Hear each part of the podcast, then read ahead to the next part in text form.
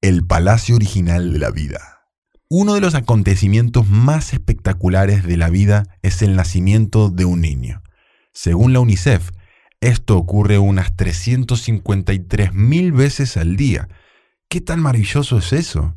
Cuando las madres y los padres de todo el mundo experimentan este milagro, también se produce una inmensa alegría para nuestro Padre Celestial.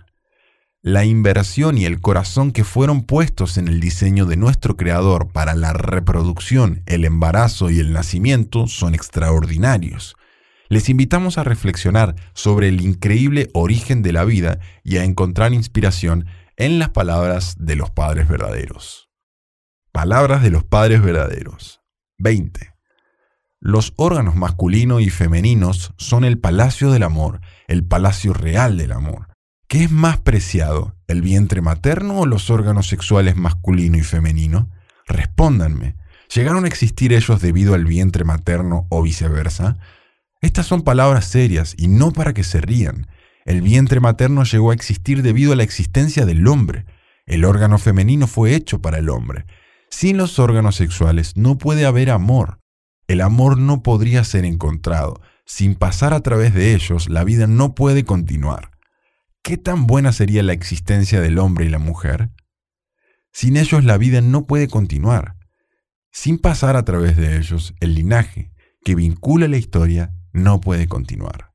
28 de febrero de 1993. 21. Si los seres humanos no hubieran caído, el órgano sexual masculino sería el palacio del amor. Por lo tanto, este no puede ser usado imprudentemente. Es también el palacio de la vida. ¿No se genera la vida a partir de este? ¿De dónde viene la vida? Del palacio de la vida. Los órganos sexuales son también el palacio del linaje. De allí nace nuestra vida, heredando el linaje.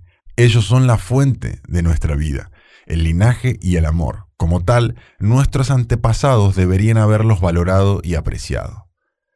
3 de octubre de 1990. 22. Nuestros órganos sexuales son el palacio del verdadero amor, de la verdadera vida y del verdadero linaje. Es lo más valioso que hay. Sin él desaparece el mundo. Sin ellos no pueden hacerse realidad ni el ideal divino, ni la familia de Dios, ni su voluntad. Es una fuente capaz de perfeccionarlo todo. 4 de enero de 1991. 23. Empezamos en el vientre de nuestra madre. El vientre materno fue el primer mundo en el que nos nutrimos. Al nacer nos separamos de ese mundo y entramos en un mundo nuevo. Del mismo modo, en la muerte, el ser espiritual se separa y vuela lejos del cuerpo físico, que es como su vientre materno. El ser humano atraviesa un mundo de agua y otro de tierra y aire, hasta llegar a vivir en el mundo eterno del amor. Madre Verdadera, 1999. 24. Reflexionen y pregúntense, ¿dónde comienza mi vida? Comienza en sus padres. Nuestra vida comienza en el vientre de nuestra madre. Cuando un feto está en el vientre de su madre, éste absorbe los elementos de ella para crecer. Si hay algo que el bebé quiere mientras está en el vientre, es que su madre esté alegre, feliz y cantando todo el tiempo. Este podría ser el deseo más importante del feto, es por eso que la educación prenatal consiste en que las madres embarazadas escuchen música hermosa, que miren paisajes hermosos y que tengan lindos pensamientos. Esto también es bueno para el bebé. 10 de noviembre de 1974. 25. En el término Zeng Gi, órganos sexuales, el carácter chino Zeng, que significa vida, puede ser usado ya sea como Shik, que significa comida, o como sik, que significa plantar.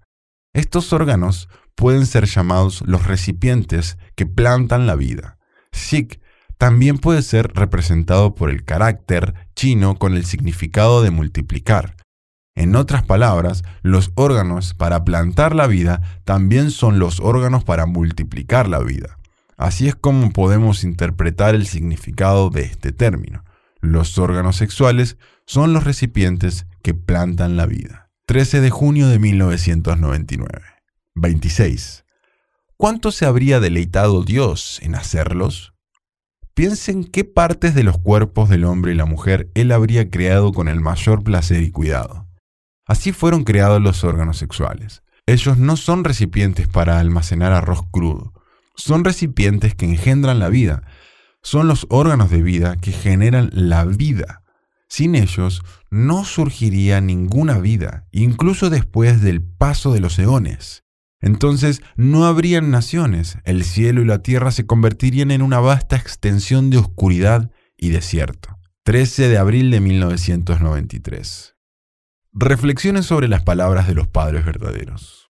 Los padres verdaderos nos enseñaron que los órganos sexuales son el palacio original de la vida, el amor y el linaje. En este capítulo hablamos del palacio de la vida, los órganos sexuales fueron diseñados para plantar y generar nueva vida, lo que los convierten en la parte más preciosa de nuestro cuerpo. Nuestros nervios y vasos sanguíneos están conectados a esta raíz. Pasamos la primera etapa de nuestra vida creciendo dentro del vientre de nuestra madre. Aquí es donde la nueva vida se nutre, se protege y se cuida tanto física como espiritualmente.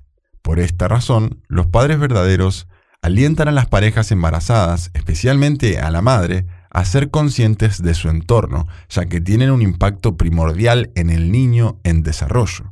Cuando una mujer embarazada tiene pensamientos pacíficos y escucha música hermosa, crea una atmósfera saludable y amorosa que contribuye al bienestar emocional y espiritual del niño en el vientre materno. No hay mayor felicidad que dar la bienvenida a una nueva vida. Los padres verdaderos animan a las parejas a vivir con alegría este momento tan especial. ¿Cómo hacerlo real? El milagro de una nueva vida. Cuando observamos el universo nos asombra su diseño. Cuando era niño, el padre verdadero exploraba las colinas y los campos que rodeaban su hogar familiar en la zona rural de Corea del Norte, maravillándose con todas las plantas y animales, las montañas y los ríos que le enseñaron las características de Dios. Al contemplar la naturaleza, surge naturalmente la pregunta, ¿acaso Dios creó algo sin considerar cómo iba a interactuar con todo lo demás en su entorno? Hay innumerables ejemplos de cómo los elementos de la naturaleza se complementan y se apoyan mutuamente de diversas maneras, lo que demuestra la existencia de un creador ingenioso que diseñó el universo para que fuera eterno. Cuando observamos la creación, podemos concluir que el mayor logro de Dios fue el plan para la vida humana, la creación de sus hijos. El acto de amor y los órganos reproductores fueron los medios a través de los cuales Dios pudo tener un número infinito de hijos a los que amar. Los padres verdaderos enseñan que hay tres fases de la vida. La primera etapa de la vida es el mundo del agua, que comienza en el útero. La segunda etapa es nuestra vida en la tierra y la tercera es nuestra vida en el mundo espiritual. La primera fase de la vida comienza cuando el esperma del hombre se une con éxito al óvulo de la mujer. Por medio de imágenes especiales, los científicos han descubierto recientemente que hay una chispa visible cuando esto sucede. La vida tiene un comienzo muy pequeño. A las cuatro semanas, el embrión tiene el tamaño de un grano de arroz y a las 12 semanas solo mide cerca de 4 centímetros. Los primeros rasgos que aparecen son la nariz, los párpados y las orejas, pero la boca no.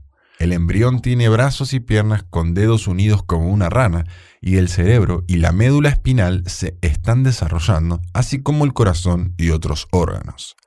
En este momento, el embrión parece un poco menos extraño. Los genitales aparecen en las fotos en este momento, por lo que se conoce el sexo. Al final del primer trimestre, el embrión se convierte en un feto. El pequeño humano en desarrollo se nutre constantemente a través del cordón umbilical. Cuando la madre come una ensalada o una banana, los nutrientes son absorbidos por su torrente sanguíneo y fluyen a través del cordón umbilical hacia el torrente sanguíneo del bebé. Aproximadamente a las 17 semanas, las estructuras óseas se endurecen, lo que permite al feto darse la vuelta y girar. El tamaño todavía es muy pequeño, solo mide 12 centímetros aproximados desde la cornilla al coxis. De la semana 25 a la 27 se forman los pulmones y los oídos recién desarrollados permiten al bebé oír los sonidos de fuera del vientre materno. Alrededor de la semana 37 llega el momento de la partida, cuando el bebé abandona el vientre de su madre para entrar en la segunda fase de la vida, Este es el brillante plan de Dios para la creación. Michael y Nicole Laogue, orgullosos padres primerizos. Esta hermosa pareja de Estados Unidos y Alemania recibió la bendición matrimonial en 2018 y compartió esta historia semanas después de dar a luz a su primer hijo. Nicole Laogue. En 2019, para Elías Laogue, fue concebido en Carolina del Norte, en un momento en el que mi marido Mikey y yo estábamos relajados y felices. Desde entonces comenzó nuestro viaje de comprensión, adaptación y cambios. Mi embarazo fue una época preciosa para mí. Me encantaba ver cómo crecía mi vientre mientras mi cuerpo se preparaba para el momento final del parto. Debido a las enseñanzas de los padres verdaderos sobre el valor de crear una nueva vida, sabía que el embarazo era un periodo importante para el bebé. Quería ser lo más feliz y alegre posible. No siempre funcionó como pensaba, porque la vida es la vida, pero hubo momentos en los que decidí conscientemente mantenerme positiva, perdonar y seguir amando por el bien de mi bebé. Siempre tuve el deseo de ir a Chombo, centro de entrenamiento del cielo y la tierra Chongpyeong en Corea del Sur porque sabía que así encontraría definitivamente la paz con Dios, conmigo misma y la naturaleza a mi alrededor. Desgraciadamente, debido al brote mundial del coronavirus, no pude salir de Alemania. Toda la situación de la pandemia tuvo un aspecto positivo. Mi marido pudo trabajar en casa hasta el final de mi embarazo. Me preparé física y mentalmente para el parto, Solo me centré en las cosas positivas. Disfruté mucho de este tiempo con Mikey porque ambos hacíamos una condición de oración y cantábamos canciones para Elías todos los días y leíamos las palabras de Dios. La calidez y el amor de mi marido jugaron un papel crucial durante ese tiempo. Dar a luz fue una experiencia inolvidable para mí. Estoy segura de que para todas las madres es un momento especial y único. Algo que me vino a la mente fue que dar a luz es pura abnegación y sacrificio por un propósito mayor. Aunque fue una de las experiencias más dolorosas que he tenido hasta ahora, me negué a tomar medicamento alguno. No quería perjudicar a mi bebé y quería estar a su lado cuando llegara. En el momento posterior al parto me sentí de repente muy cerca de mi propia madre y solo podría sentir gratitud hacia ella. También reflexioné sobre la madre verdadera dando a luz 14 veces. Solo puedo sentir respeto y admiración por esas supermujeres que dieron a luz más de una vez. Mikey Laog. Como escribió Nicole antes, hicimos una condición de oración, estudio de Jundoque diario y cantábamos todos los días durante unos meses antes de que naciera nuestro hijo. Durante ese tiempo, realmente sentí que la inversión y la sinceridad que estábamos poniendo en la creación de un entorno sagrado ayudaría a nuestro hijo. Estábamos muy tranquilos y felices en casa, especialmente durante los dos últimos meses, y estoy convencido de que esa fue una de las razones por las que Elías es un bebé tan paciente y tranquilo. Una de las partes más asombrosas de ser padre es darse cuenta de que uno es 100% responsable de otro ser humano completamente indefenso y desagradecido. Me encontré en una situación única en la que tuve que aprender a dar amor incondicional ya que parecía que pasarían meses e incluso años antes de que Elías pudiera corresponder. Ser padre me ha ayudado a entender mejor a mis padres y a Dios, ya que ahora estoy pasando por lo mismo que ellos. Ver el parto y convertirse en padre es una experiencia tan surrealista, no puedo pensar en ningún momento de mi vida en el que haya sentido un cambio tan grande en lo que soy y en las responsabilidades de mi vida. Incluso dos semanas después de ser padre, todavía es difícil asimilar que se trata de un cambio permanente. A veces todavía parece que vamos a devolverlo al hospital y volver a una vida normal en algún momento. El parto fue increíble. Nicole demostró mucha determinación y concentración, y también llegó a dar un poquito de miedo. Ver a Elías salir de Nicole fue completamente extraño pero hermoso, y la forma en que Nicole se aferró instintivamente a él fue tan maravillosa realmente pude ver la forma en que Dios dispuso que una madre quiera proteger a su bebé. Era tan difícil comprender que me había convertido en padre y que este pequeño ser humano había estado con nosotros todo este tiempo, solo que dentro del vientre de mamá. Elías estaba ahora con nosotros y su nacimiento fue definitivamente uno de los mejores momentos de mi vida. Puntos a considerar. Actividades. 1. ¿Por qué crees que Dios diseñó tres etapas de la vida para los seres humanos? 2. ¿Has tenido alguna experiencia en la que te hayas sentido asombrado por la creación de una nueva vida? Comparte tus experiencias. 3. Dedica un tiempo para ver un video sobre el desarrollo de los fetos. Nova Video, el milagro de la vida.